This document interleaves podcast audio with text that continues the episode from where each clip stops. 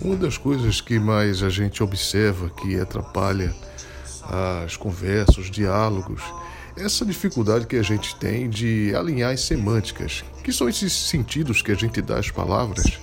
Isso seja no contexto entre culturas, em grupos sociais ou simplesmente entre duas pessoas. Aliás, a esse respeito, eu gostaria de falar sobre as semânticas do amor. Quando se fala de amor, podemos dizer que amar pode significar que a gente se ama no outro. A gente se ama no outro quando no outro nos identificamos ou encontramos algo que nos falta. Desse modo, a gente se preserva naquilo que identificamos, assim como naquilo que nos falta, a gente se reinventa. Esse é o amor que podemos chamar de transferencial. É comum, é normal. Mas também, amor pode ser interpretado como desejo. Talvez essa seja a interpretação mais comum hoje em dia.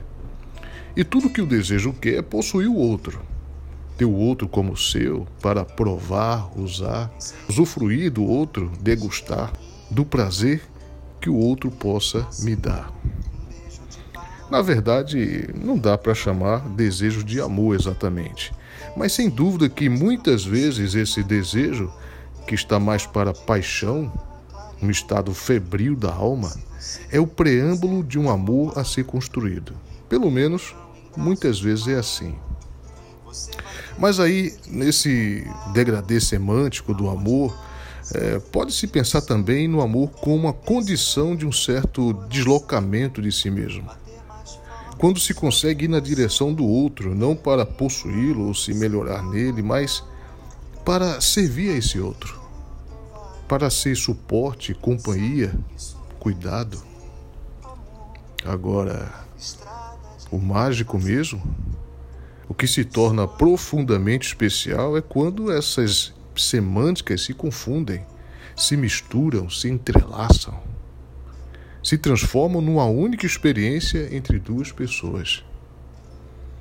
Poderíamos chamar essa alquimia de amor conjugal, e aqui eu não falo de casamento formal, mas de conjugalidade.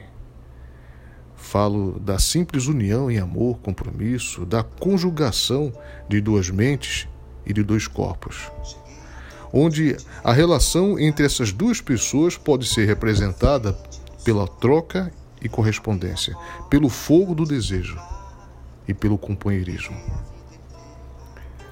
Aí alguém pergunta: ah, quando esses elementos se alinham numa relação, podemos dizer que isso é que é casamento?